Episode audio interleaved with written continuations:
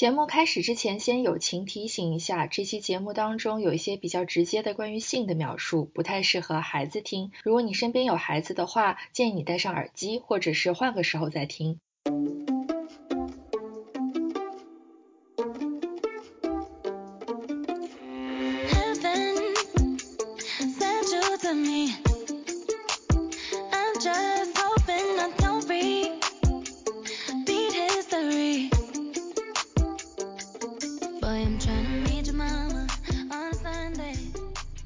世界，也关心你。大家好，这里是很日常，我是白眼，沈凡，小费。就是因为在上一期刚刚录完的讲高三暑假那期节目里面。听众朋友们应该有记得，就是小费在里面大吐槽说我和沈凡没有请他来上午夜档，我们回去立马面壁思过了，然后立马就请小费来做客我们这，哎，也不是做客，本来就主播之一，对，来加入我们的这个午夜档。这次呢，我们的午夜档是要聊一些彩虹小伙伴，聊一些鸡圈的性情话题啊。作为一个普度众生、心怀天下的性情节目，我们不单只是关心异性恋群体的这个性生活，我们。关心所有的人的性生活，不管你是直视弯还是跨，还是男还是女，还是不男不女，我们都很欢迎，并且也非常的 关心。因为六月也是骄傲月嘛，正好又小费是我们的好朋友，然后呢也是我们的主播之一，那就顺理成章的先让他来分享一下，呃，来给我们科普一下吧。这么说，科普一些我们这些直人不太知道的事情。第一个问题，先请神凡来发问吧。为什么我觉得我现在生活中一碰到有这种提问时刻，就我就要被推出来。你反思一下。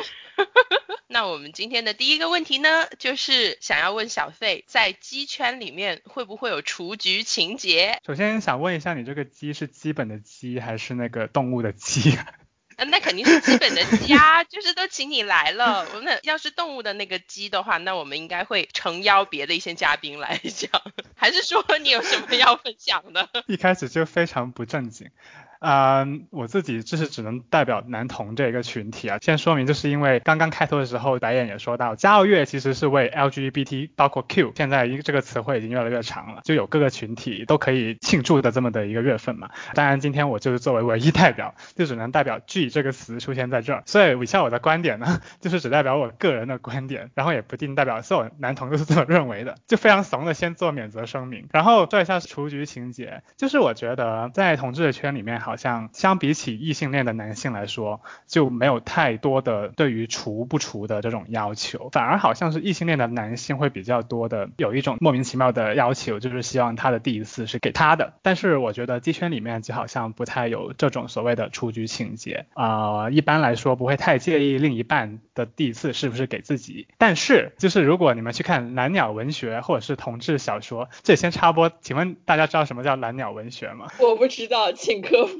你们知道哪个 A P P 的标志是一只蓝色的小鸟吗？蓝底的白色小鸟。飞特。对对对对对对对，我们一般就会叫它蓝鸟嘛。然后先有个背景哈，就是搞黄这个事情呢，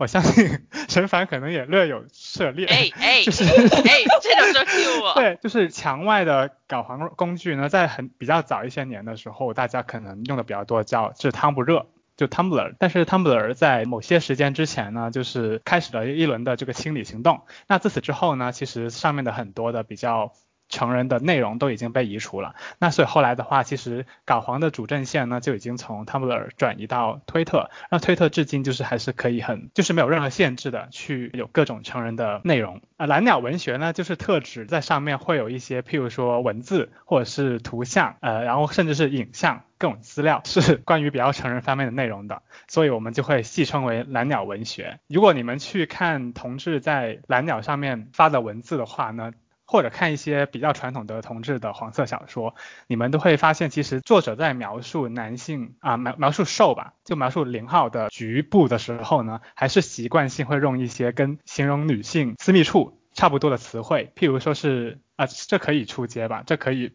不会被小宇宙和谐？对，就是都会用一些类似的词，譬如说是紧，还有就是湿，还有就是嫩等等的这种类似的词汇。大家看这些文学，可能都是为了追求一种感官上的刺激嘛。所以从这个角度看，你就会发现说，其实虽然同志群体里面没有所谓的雏菊情节，但是他们在对这种私处的描述的时候，还是能感受到他们的审美是略有趋同的。然后大家可能追求的一些感官上的感受都是差不多的。那你自己，你个人对于这些你说的所谓的质感上面的期待有什么感觉呢？就比如说像如果有人形容你紧嫩湿，你会高兴吗？嗯，我自己觉得，如果别人形容我紧的话，我不会是一个对我来说是值得高兴的事情。当然也不会说觉得反感，但是也不至于到高兴啊。相比起来说。就是让我会觉得 sexually pleased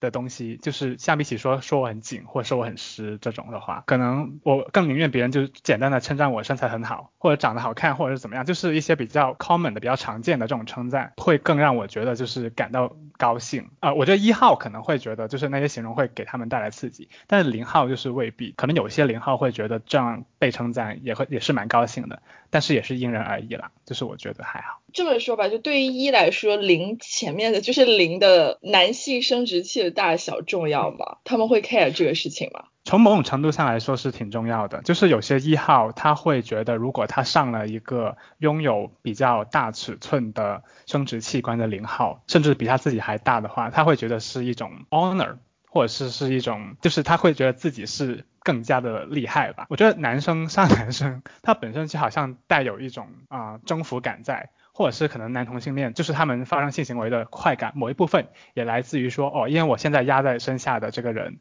是跟我是同性别的啊，我感觉就是有种把他 dominate 的的那种感觉。像白眼刚刚问的那个问题，就是假设如果他征服的这个人本身性征上面比他自己比这个一号还更明显，譬如说不单只是甚至器官更大。还有就是可能他身材比他更好，例如说现在很多的就是所谓的熊龄，熊就是等于说某种身材比较肉一点的、壮硕一点的男性，那他可能跟动物里面的熊有点类似，所以有一种类型就叫熊嘛。然后熊龄就是说熊这种体态的零号，然后熊龄就是现在还蛮常见也蛮受欢迎的，而且一般配熊龄的可能这个一他可能反而是个瘦子，或是他比较精壮类型，呃，肉眼看上去他的感官是好像比这个。零还要瘦削很多，这种搭配也是蛮常见的。就所以说，我觉得这样子的话，其实双方就是都会在可能发生性行为的时候，会有一个特别的心理在。一方面，这个一就会觉得说，哦，我压在下面的这个人这么的强壮，被压那个人就会觉得说，哦，我被这么的一个瘦子征服，然后我也有很有一种好像被征服的快感，这也是蛮妙的，我觉得。这个不禁让我想到了，在 BL 漫跟文学里面有一个特定的搭配，叫做美工配壮兽。哇，我觉得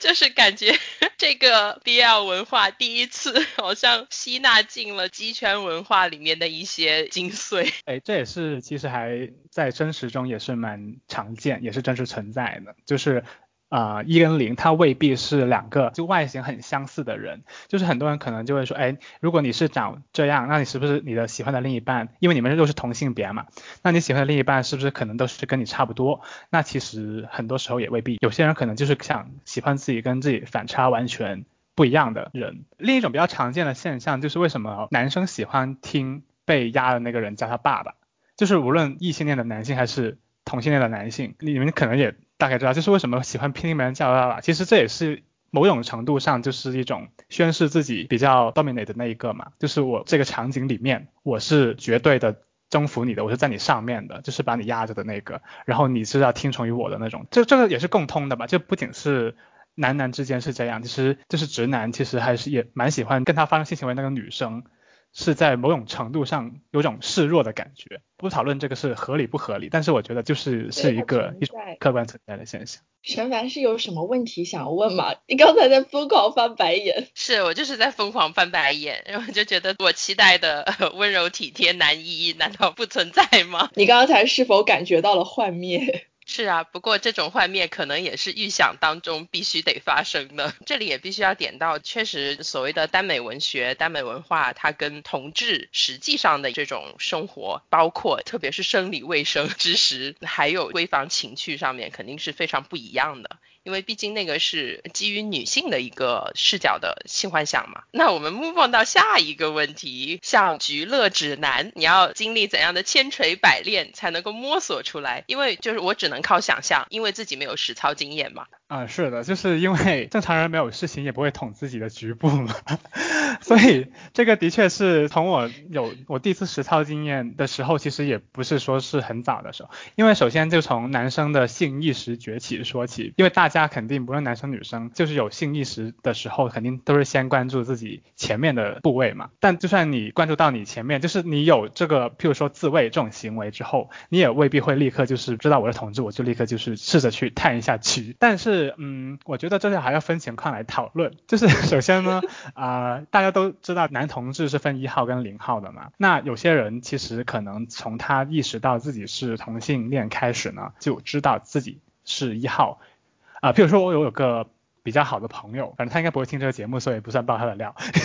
但是爆料实在太快乐了。反正我有一个朋友呢，就是啊，他也是同志，但是他从知道自己同志开始的话，他就知道自己只能当一号。然后我我尝试问过他为什么，他也没有很明确的答案。但是反正他就知道自己不太喜欢他的局部被触碰以及被异物进入的感觉。所以这种的话，所谓的局部快乐指南就是无从谈起了。但是可能。嗯，有一些对自己是对的型号，就一号或者零号不是特别清楚的朋友呢，可能都或多或少会有过探索后面的经验。其实这个也没有想象中的那么的复杂或者是曲折，就是因为探索后面的话，其实需要的东西也不是很多嘛。就是首先你有双手，对吧？然后如果你真的想用一些别的，你也可以上网购这些小道具，然后这些都是非常的方便的。而且一个人的时候跟实际你跟另一个人发生性行为是。呃，比较差别比较大，因为一个人的话，你其实不用那么多事前的工作，你就可以直接的就长驱直入，去做你想做的事情。一开始的话，大多数人都是出于好奇，然后就去尝试了。尝试之后，其实也有一些人会发现，哎，你实际上并没有外界流传的那种快感，或者他自己可能因为生理构造或各种的原因，反正就是体会不到任何的快感，那可能他之后也不会继续去往这方面去探索或发展。那所以我觉得这个因素是很复杂的，但 anyway 就是像之前也有提过，就是因为男性呢他是拥有一个女性没有的就前列腺，然后其实所以所谓的畏惧，大家应该可能都或多或少知道，就是因为男性刺激到自己的那个前列腺，就会有一些。嗯，异样的坏感，就是女性会体会不到的。这也是为什么，就是女性一般都会拒绝她的另一半要求发生肛交这个行为，因为除了痛苦的话，我我估计应该是没有什么别的感受的。但是男性的话，因为有生呃有 有前列腺的话呢，他就会有体会到其所谓的前列腺快感。然后这里可以提到，就是为什么有些医就是会追求靶零抛射，因为其实，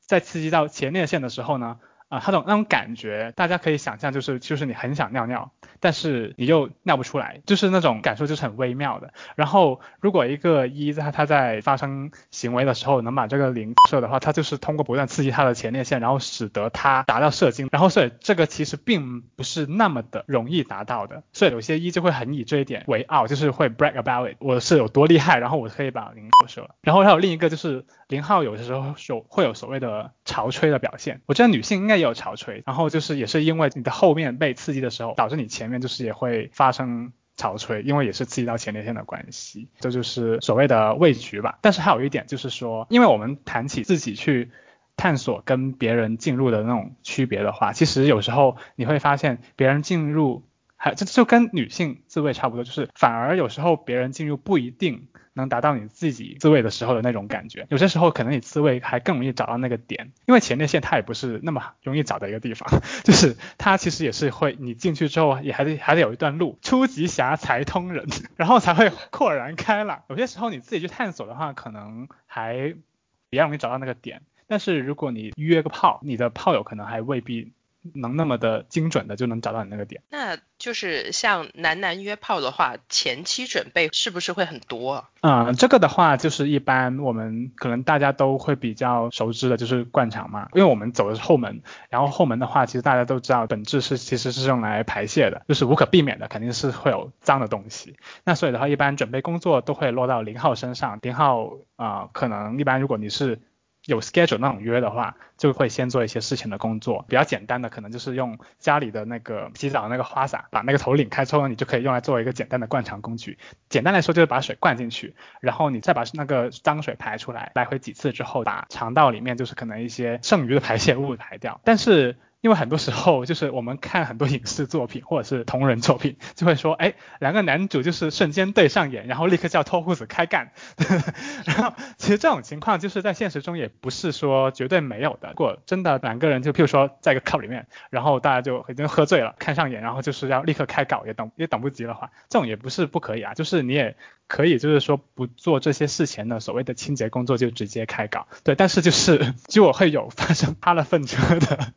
危险。不过就是反正你如果自己。能接受就 OK，就这看你情我愿啊。反正准备工作一般，我觉得就是零号会比较麻烦。那我觉得做零号好不容易啊，这个准备工作什么都落到零号的头上，其实这个也不太公平吧？毕竟正儿八经进行那个姓氏的时候，其实是两个人的事情。对对是的，不过还要强调，还是要说一点啦，就是可以科普一点，就是说。啊，其实人的肠道就是那个位置，呃，你在正常，就是你不是拉肚子的情况下，如果你每天把正常的排便排完了，基本上来说，肠道里面还是偏向于比较干净的。这也是我看某个科普视频学回来，其实并不是说永远都是 大腹便便的状态，对，除非你就是拉肚子。所以的话，其实一般情况下，如果你再灌一下肠的话，就已经是比较干净的了。然后说回你刚刚说那个话题，就是的确。呃，是还对零号还蛮不公平的，因为这个准备工作基本就落到零号身上，而且灌肠这个事情，你等于说也是把一些异物放到你就灌入你的肠道里面嘛，就是水它再怎么干净，它也是自来水，就是它总会。或多或少有一些就是细菌或嘛的，灌多了的话，其实也是对你的肠道或者是对你的肛门等等的这这附近的部位，不是一个很健康的行为吧？其实现在也有一种会不六九，六九就是说发生那个性行为，有有些人会在交友的 profile 上写了说不六九，然后他们可能只是譬如说做别的，譬如说 blow job 或 hand job，然后甚至可能都不发生任何的性行为，他们只是可能只想就是找个人就是抱一下，或者是只是一些 skin touch。因为六九的确是还挺麻烦的。我想问一下小费，你有没有自己的一些偏好啊？就是那你喜欢啥呢？啊，我自己是会有自己喜欢的体位啊，这可以说吗？对啊，我就会是有一些体位的 preference 吧，因为我本身就也喜欢，我喜欢的类型就是比较 muscular 一点的，就壮一点的。特别我对手臂有很高的要求，就是我希望我的另一半手臂是能够强壮到可以把我。这样子，就大家知道火车便当嘛，就等于说把这个人这样子抱起来，然后你的脚就盘在他腰这边。我懂，我懂这道题我懂。这个 equivalence 就是老汉推车。对，但是老汉推车你还可以把那个车放在床上嘛。但是我说的这种就是其实英语好像是叫 reverse congress 还是什么的，反正就是等于说你这个一号要把这个零号就整个抱起来，他对他的上肢力量的要求就非常的大。哦哦，哎，有画面了。对对对对对，因为我自己个人很很喜欢这种体位，所以我也会希望我的另一半能够有这种力量，能够做到这种体位。别的就还行，就是例如说现在嗯蛮多人喜欢玩所谓的。S M 啊，还有譬如说农耕牛，农耕牛大家知道是什么吗？我觉得你们应该不知道，我也科普一下，就是啊农就是农民那个农，牛呢就是动物那种牛，然后这也是一个比喻，就等于说是一种这种玩法吧，就是牛一般就是会被绑起来或怎么样，但是呢它反正就是它的唯一工作就是被农去去 milking，大家想想就是农民伯伯去 取牛奶的时候。做那个动作，然后发生在哪个男子身上？人是没有牛奶的嘛？那他去哪里去得到这个牛奶呢？嗯，对，我就不太多说，因为我觉得这一段真的可能被小宇宙和谐。所以，所以我就先说我插播一句，为了让大家能够完整的收听节目，请大家不只要在小宇宙上面关注我们，也请在苹果 Podcast、Pocket Cast 还有其他泛用型播客平台上面关注我们。可以，可以，这个广告插播的不错。我还想问，就是那你在清洁自己的时候？有什么感觉会不舒服吗？呃，其实不会呀，因为如果你说清洁的话，就是因为我自己的话没有约炮的习惯，所以我我也没有说很频繁的需要到清洁自己。如果我只是自己跟就自己 DIY 的话，我就也不会真的是要特地清洁什么的。但清洁这个东西，其实相比起别人进入你的话，就感受我觉得都差很多。就是别人如果你能忍受一个异物进入你。后面的话，可能灌肠或什么的就不算什么特别难受的事情。嗯，但是我经常会在同人小说，又或者是比较泛把耽美文学里面会看到说，这个灌肠的过程会带有非常强烈的腹部肿胀的一个体验。以及有些人会感受到疼痛，还有就是因为要反复灌肠嘛，所以这其实是一个特别消耗体力的过程。对，这就是要看你的那个技巧了，熟能生巧嘛。就是如果 你灌的次数多了之后，就是你也可以大概知道用怎么样的，譬如说你的水不能开太大，就是你要什么样的水力，然后你用什么样的角度比较可以舒适又不会太痛苦的，就是完成这个步骤。嗯。哎，我有个问题，嗯，大家是基本上都会 prefer 用水来进行这个灌肠，还是说也会有人会用那个，比如说像开塞露这样本身就带润滑效果的？我觉得应该还是会用水比较多，因为像开塞露这种，你当然固然会称得很干净，因为它本质就是一种让你泄的东西嘛。但这种就像刚刚说的，它本质还是会对你身体造成伤害的。所以的话，我觉得如果你只是为了打一次炮，没必要一定要弄得那么的过，就是你可能用水就已经可以解决了。嗯，还有一个问题就是，嗯，因为听你刚才的描述，我会觉得这可能跟女性的体验有一点像，就是你其实光靠抽插的这个动作，你是很难得到极致的，就是完全的性快感或者说是释放的吧。但是你会会有感觉了，会觉得爽了。就是说对于女性来说，你还是要同时去刺激阴蒂的嘛，这个是对于女性来说最有效的刺激。那会不会其实是对于零来说，在有局部动作的时候，其实也要照顾到前面的那个部分，会比较好一点。对，对，是的，是的。我觉得白眼非常的 有观察力那个举一反三的那种能力，就是因为人身体上有这么多的敏感的地方，对吧？你你肯定就不能浪费嘛。所以一般可能在刺激你。啊，后面的时候，第一就是你前面的地方也可以用起来，就包括你的下体以及男生的乳头，其实也是会有敏感的。然后有些人可能甚至脖子呀，或者是耳朵，就是跟女生可能也一样，就是大家都有自己的敏感带。所以就是啊，如果一号在进入你后面的时候，同时刺激你这些地方的话，当然会带来更加大的快感。嗯，那一般一号会有这个意识去这么做吗？就大家其实都知道啊，肯定你在进行性行为的时候，多方面的去刺激性感带，肯定是能够使不论是零号也好，是异性恋的性行为也好，带来更多的快感。但很多人他不是不知道，而是他不会去做，所以我就不知道在同志群体里面，一他会不会有这么高的自觉性，呃，想要让零也跟他一样来达到快感。很遗憾的是，这一点一跟直男是差不多的，就是也是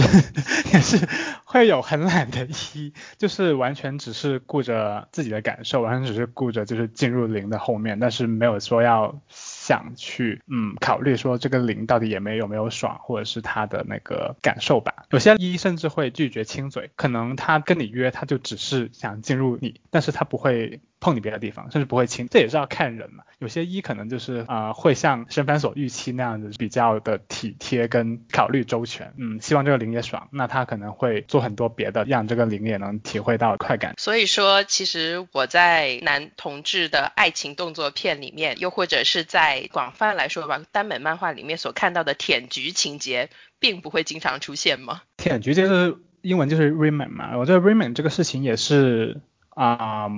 并不是必然会发生的事情，因为 remain 它。毕竟还是怎么说呢？就是可能有些人会有各种考虑，然后他不一定会进行这个环节。但是啊，我觉得零号的话，大多数还是会比较喜欢被 rim 的，因为既然他会享受局部被进入的快乐的话，被 rim 我觉得就是会快感是差不多的。但是一号就不一定会这么做。而且我发现一个有点奇怪现象是，有些一号他其实反而喜欢被 rim，就是到重点那个环节他还是进入零号那一个，但是他在前戏的时候，他喜欢被 rim。思考了一下这个现象，我觉得好像是不是也有点，就是对于他们这种一号来说，可能这也是一个征服的象征，就是享受零号为他服务，知道吗？对，反正就是我要爽到。对，是的，是的。因为其实除了 rim 之外，你舌头还可以舔很多别的地方。很多一号会喜欢零号舔他的脚，因为脚在就同性恋群体里面也是一个非常有非常强的一个性特征，就是很多男同性恋也会对脚。有莫名的迷恋，很多一号也会喜喜欢零号舔他的脚，所以我觉得这也是，也许是一种，就是喜欢被 rim 的一号可能或多或少也有这种心态，就是也算是一种好像这个零号为自己服务，然后把自己捧得高高在上的那种心态。我觉得这个跟我观察到的岛国爱情动作片里面的直男所享受的事情是差不多的。可是这个在我平时看过的那些欧美的同志爱情动作片里面，其实还是互相进行的情况比较多。我就不知道这里会不会有一个，就比如说东亚文化，又或者是国内的一个。呃，鸡圈它的一个性爱的模式，它是不是跟国外的会有一点不一样？根据我看过的来说，其实好像都差不多。就是现在，呃，无论是欧美的同志群体，还是亚洲的同志群体，大家追求的东西，无论是刚刚说到的这些性方面的一些做的事情，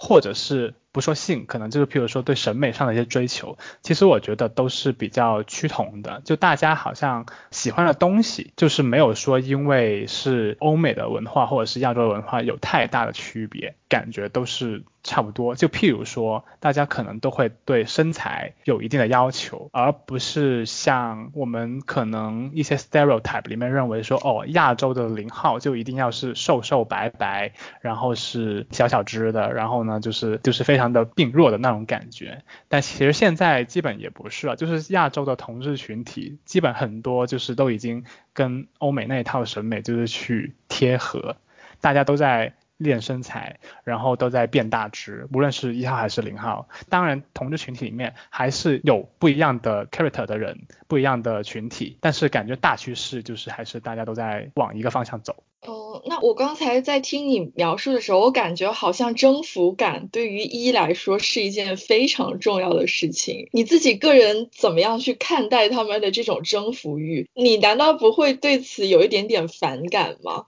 就是。我我其实也一直想问这个，然后我就很想知道说，哎，会不会有欧权崛起？嗯，其实我觉得这个还好，因为刚刚提到的那个征服感，我觉得更多就是体现在床事上。如果这个人就是在床，就是这个一号在床上的时候，非常的占有欲非常强，然后非常的就是喜欢 dominate 你那种感觉，我觉得。嗯，包括我在内，就是我觉得很多零号应该都是无所谓的，因为这只是等于说你可以把它视作只是一种床上的情绪嘛，或者这个人他在床上的这个人格是这样。但是在生活中的话，我觉得大多数的一号也还是很正常的一个人，就是他并不会说 在生活中也是 非常的高高在上，然后趾高气扬的那种。所以的话，我觉得这个还是要分开来看，就是这个人如果他生活中也是这种性格，那当然他非常奇怪，也我觉得也不会有很受欢迎。但是其实很多人就只是在床事上会有这种。感觉，但实际生活中他并不一定，而且林浩也不会觉得在床上被 dominate 这个事情是一个非常 offensive 的事情，反而可能他们会觉得是一种 excitement，是一种 pleasure。对，不过当然就是我只能从一个直女的视角来进入这个话题啊，我没有办法去想象说，比如说像像小费 in your shoes 那种感觉，或者说那种想法是怎么样。但是我会觉得对于女性来说，有时候这种性行为是一个很 vulnerable 的场景，你会有时候感觉到自己很脆弱，自己被暴露的很多。这个跟性本身没有什么关系，就也不是说哦我被人占便宜，不是这一种，而是有时候你会感觉到对方就是很明显的把你在当一个物件。他们其实是并不在意你的感受的。我觉得这种情况在异性恋关系里面非常的普遍。我作为一个直女，我会对这些东西很敏感。听你刚才的那个描述，你提到说有一些一其实也不是很在意零是什么感觉啊什么之类的。那你们作为零的话，不会在感觉到自己被物化，被只是好像，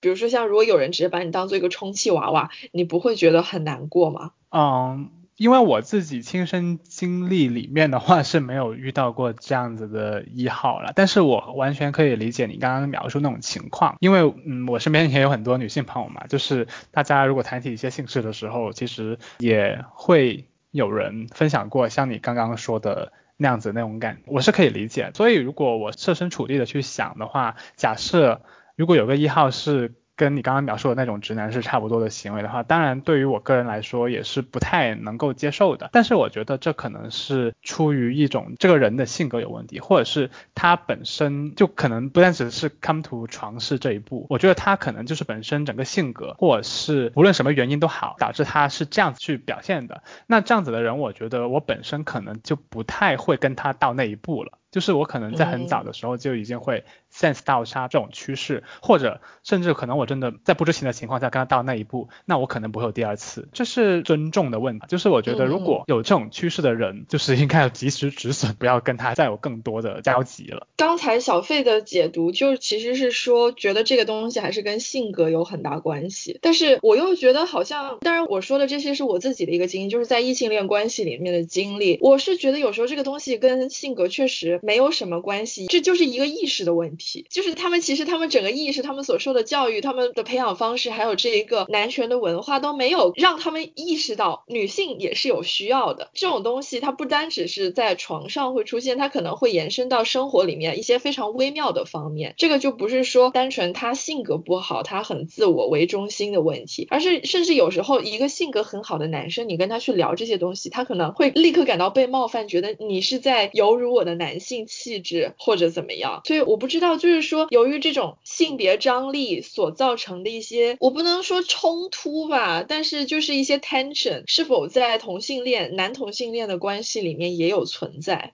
嗯，我觉得可能首先有一点就是说，因为毕竟异性恋它涉及到的是两个不同性别之间的。交流的确是更容易发生你刚刚说的那些问题。同性恋无论是男同还是女同，他首先两方都是同一个性别的，那我觉得这个的确会比传统的男女异性的关系来说，可能在同性的关系里面，两者会更容易的去怎么说？简单来说，就是可能更容易共情对方以及去理解对方。但是如果你只是说床事的话，譬如说说到零一零号一号的问题啊，我觉得不太会因为说，我有一个问题。嗯嗯，这个会不会跟鸡圈里面性跟亲密关系它分得很开是有关的？啊，也对，对我觉得这是一个很关键的点。可能女生首先就不太容易接受没有爱的性。我觉得在鸡圈里面没有爱的性简直太常见，就是很多人可能甚至都不会想进入关系，他们可能不断的去玩软件去认识人，也只是为了打炮，简单说就是为了发生性关系，但是并没有说想进一步。那我觉得这首先像刚刚陈凡说的，就是这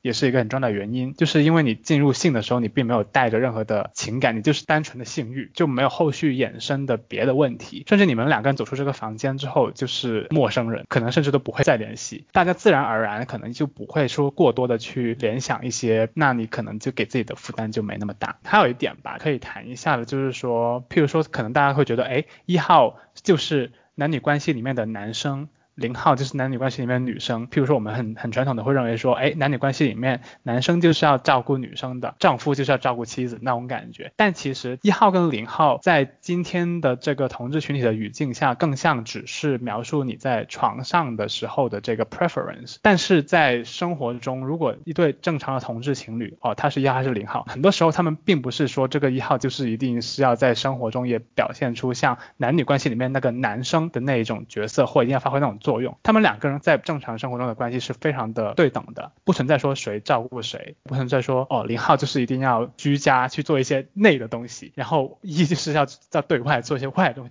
这种非常传统的在男女关系里面，甚甚至可能在今天的男女关系都不一定合理，在同志群体里面就更加不一定是还 valid 了。所以说，我觉得这也是可能 partially 解答你刚刚的问题吧，就是其实一号跟零号他们在心理上还是会更以自己是一个男生为先，就是大家看彼此对方都是比较站在一个对等的角度的，也会容易共情到对方。那 move on 到下一个话题，就是我有听说在 gay 圈里面年龄歧视其实还挺严重的，所以就很想问一下小费，除了可能年龄歧视，还有就是圈中有没有些什么特别的 hierarchy？嗯，我觉得就是有人的地方就会有 hierarchy，这个真的不限于说啊是 gay 圈或者是直圈或者是哪个圈，就反正只要能成圈的地方就必然有 hierarchy，这个可能就是人的劣根性吧。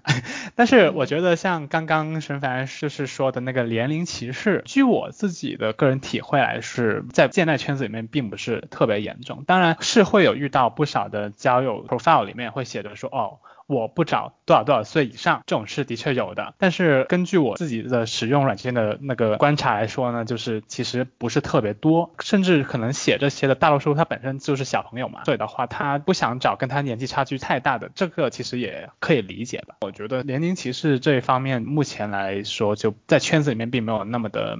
明显，而且很多其实本身比较优质的人，就像我刚刚一开始有提到，就是说现在圈子里面可能大多数人更重视的就是外形，大家都其实是外协比较多，很多人他年纪可能并不是特别小，但是他外貌或者各种硬件条件还是非常的优秀，那这种的话其实还是会非常受欢迎，就并不会因为说他的年纪是偏大一点而变得不受欢迎。相对而言的话，我觉得更多的一些 hierarchy 或者说是偏见是存在于型号中还有身材中。第一个就是说对零号的偏见，因为我们现在譬如说网络上经常会出现母零母零这种称呼，我自己个人就是其实不是特别喜欢这种称呼的。当然我知道，其实例如说圈子里面的人，当他们互相这么称呼的时候，更多的是带着一种开玩笑的语气或者是戏谑的语气，然后他们自己可能也不在乎被称作为母零或什么的。但是的确啊，我觉得这是一个比较常见的歧视，就是自身比较阳刚气质比较重的同性恋，他会对阳刚气质不太重的同性恋有一种歧视或有一种就是上看下的态度，就是是感觉。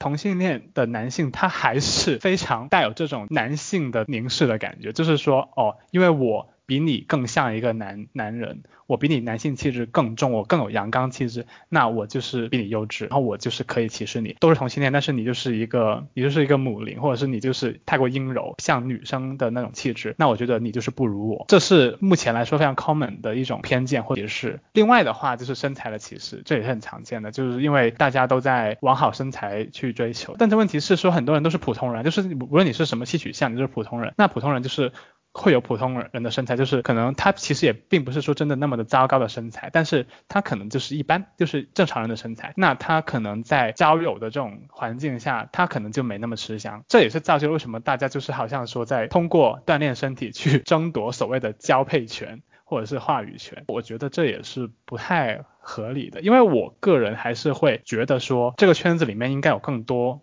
更多样的面孔，更多元化啊！我们可以有这种所谓的阳刚气质的同性恋，但我们也应该有代表阴柔气质的，或代表，譬如说有更多的 chance 能够站出来，有更多的喜欢圈子里面小众文化，譬如说是 Jack Jack Queen 的这种类型的，也有更多的出来，而不是说同性恋就一定是某个样子的才叫同性恋，一定要是肌肉很大块，外貌要很好，这种才能配得上。叫同性恋，就是因为同性恋也是人类，人类就是应该有多样化的，而不是所有人都是一个模样。所以我还蛮喜欢最近在国内的一些社媒上的一个现象，就是有更多的走那种老娘就是最屌的这种路线的 KOL。还有一些可能反串为出名的 KOL，现在国内的社媒上也越来越多了，自己是还蛮喜闻乐见这种现象的，因为我觉得他们就是很做自己，然后也不会因为说同性恋里面的主流审美而去硬要趋合那种审美，他们就是做自己喜欢做的事情，说自己想说的话。刚才你说的那个母的那个，还有包括像对于相对来说比较阴柔气质的男同性恋的歧视，这个本质上是一种厌女体现吧？就其实你本质上就是厌女性气质，你厌阴柔的人，很本质上我觉得是一种在异性恋社会里面的性别歧视，然后在一个鸡圈里面的一个体现。所以搞女权的一定要跟性少数的小伙伴们站在一起啊，因为这个。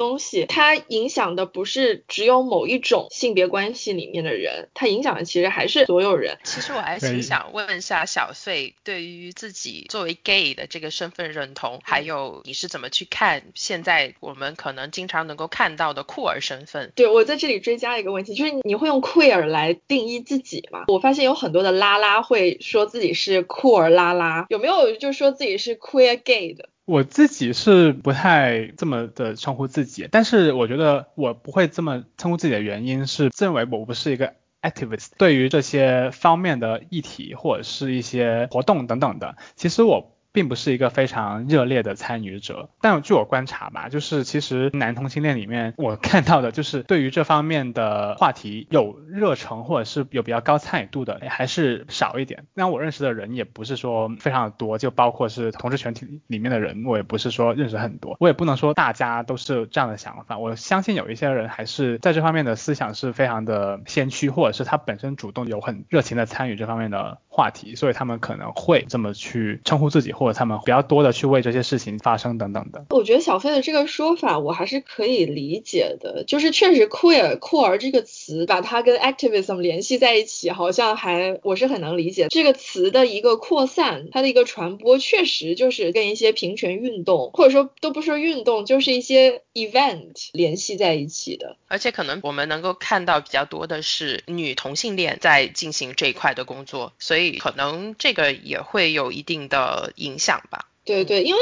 很多时候 lesbian queer 他们做的事情，一方面是在反异性恋霸权，然后另外一方面也是在反男权，他们是有这两条路线在的嘛，所以可能 queer 这个词对于女同性恋群体来说，有着一个更强的一个号召力。你能够看到它这个词下面代表的一种愿景吧，一种更清晰的一个愿景。对，刚刚白跟沈凡说的，让我想起我之前看那部 Pride 的电影，无论你是直或弯，就是我还蛮推荐大家去看一下 Pride，它是讲一个。就是当年英国的同志的群体去支持英国的矿工，然后他们去搞了一些，譬如说募捐的活动。因为当时候英国的矿工就是好像在搞罢工什么的，应该是政府的压迫，他们就是要搞罢工，但是情况非常艰难。身处伦敦的几个同志有想法，然后他们就希望能够帮助矿工，然后让这两个其实当时可能矿工在这个语境下也是个少数群体，然后他希望这两个都被压迫的群体能够联合起来，就说这么一个故事。但是整体来说就是比较用。轻松的语调去讲这个故事，所以这个电影还蛮值得看的。我记得还有一幕还比较深刻的就是里面，因为一开始伦敦的这一批同志群体里面就是有男同性恋也有女同性恋，然后他们一开始就是说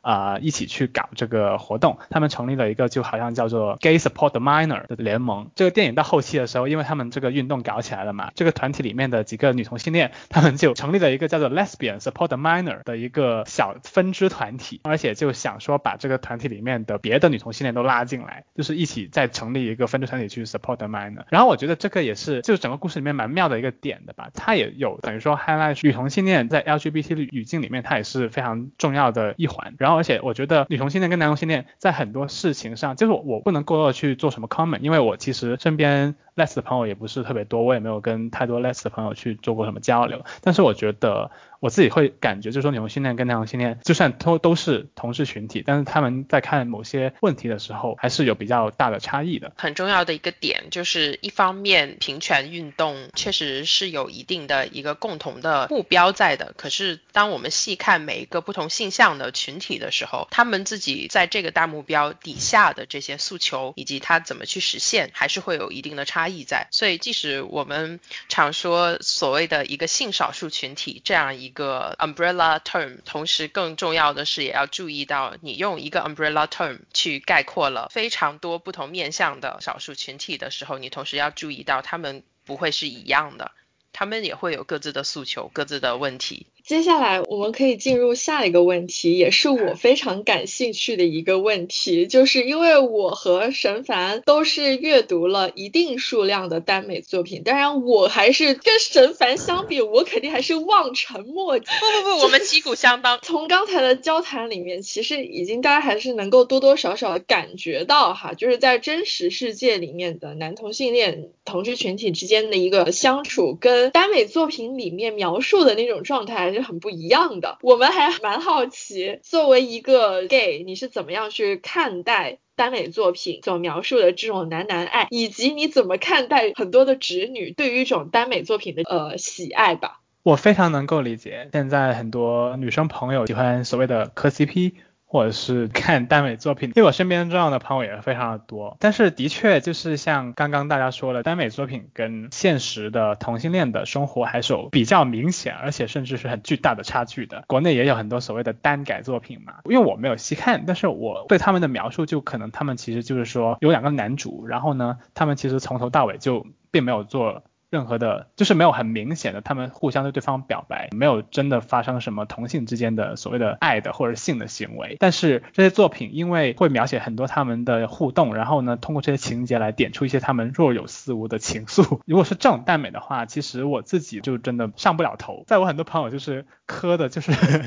要生要死的时候，我就完全上不了头，不太 get 到。但是我可以理解大家的磕点，哥哥的爱情多美好啊，的这种这 种想法。但是我自己的话就是。看的无论是小说、漫画或者是电视剧、电影等等的各种作品，如果是同性题材的话，就真的都是拳拳到肉，一定是真实这两位主角真的是 gay，必须是真男同，就哪怕他是被描述成说是那种半路转弯的，但是也是真的要有发生一些什么，那我才会比较容易 get 到他想表达的那种感觉。我自己是觉得没有很难。理解说为什么女生喜欢看两个男生搞基，很多直男也会喜欢看两个美女，对吧？发生一些就是很性感的事情啊，所以这这个没有什么太不好理解的，我觉得。然后我还有一个问题啊，就是关于你们平时情色消费品的，呃，也不是情色消费品，就情色文化产品的一个来源。对于女性群体来说，一个是当然就是小片片，大家都会看嘛。然后其实耽美作品是一个很主要的、很重要的女性的一个情色阅读材料。就你。刚才提到的蓝鸟文学，但那些因为在推上面发的会不会都比较短？就是有没有那种真的像耽美作品那样子，真的很长篇幅的，是讲述两个男同志之间的爱恨情仇的，然后又有很多肉搏戏，写的又是一个从一个比较真实的 gay 的视角出发的，有有这样的作品吗？我想拜读一下。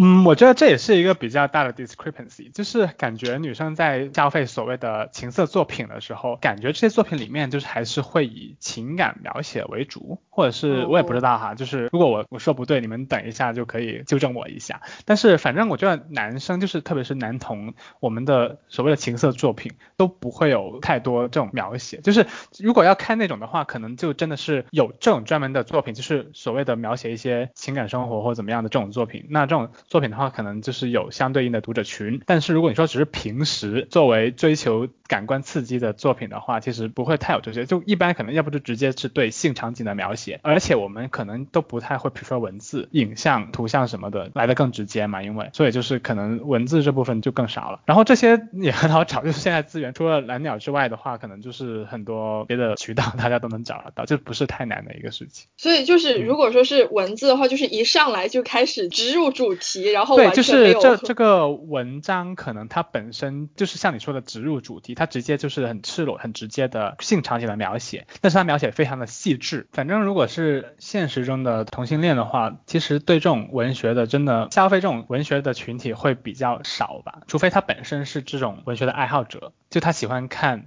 网络小说或什么的，那可能会去看。那你喜欢看哪种类型的片呢？因为我自己是。呃，喜欢亚洲人，就是我是完全不吃西餐的，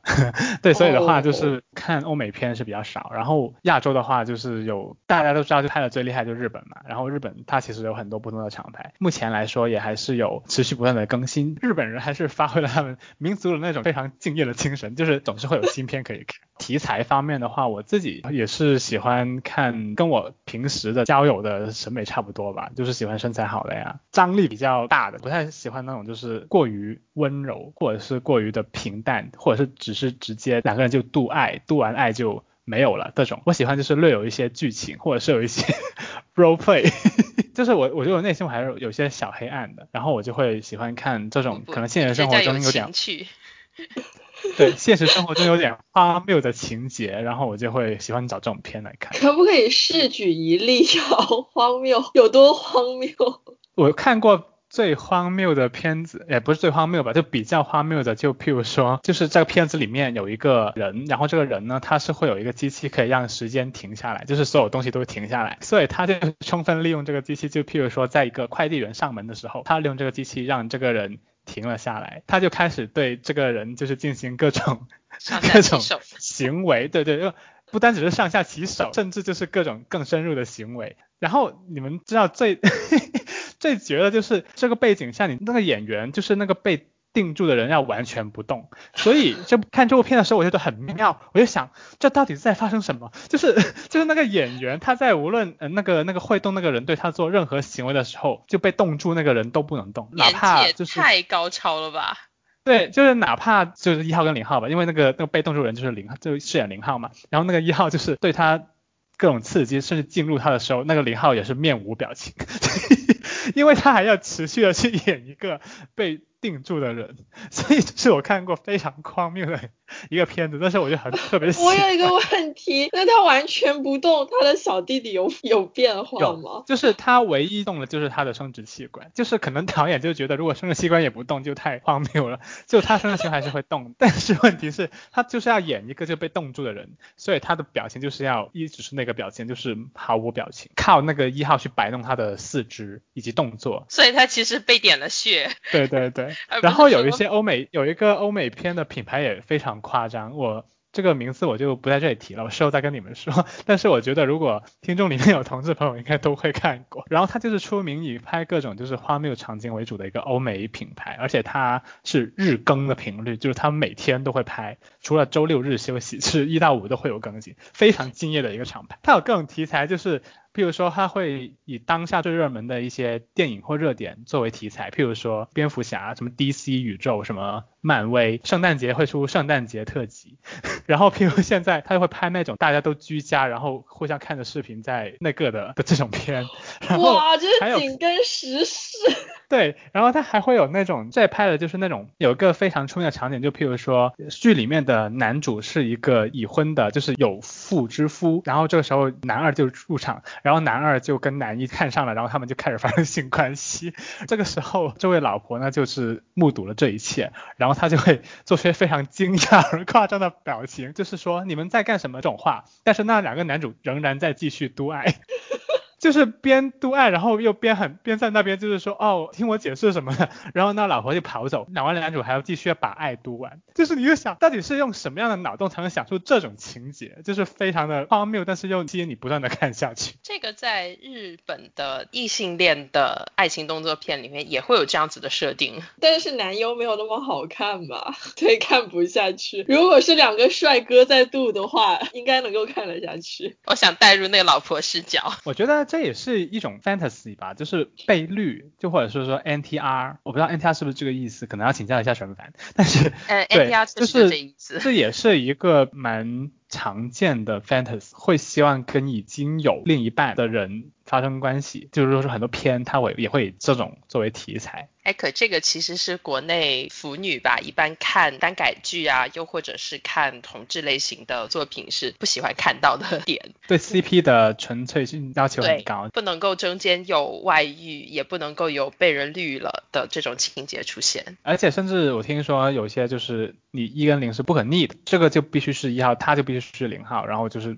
不能把它逆过逆过来。当然，就是磕 CP 的时候，也会有的人磕的是这样的 CP，也有有的人是逆着 CP 呃来磕，成为了他自己的另一个新的 CP 的这种情况也很常见。但是就是反正他不会是互攻的，比较少有这种互攻。好的，那我们这一期就先聊到这里啊。午夜岛也做了若干期了，这一期沈凡你觉得算不算是尺度最大的一期？我不知道尺度大小该怎么去评判，反正是我做的最开心的一期，哈哈哈哈哈。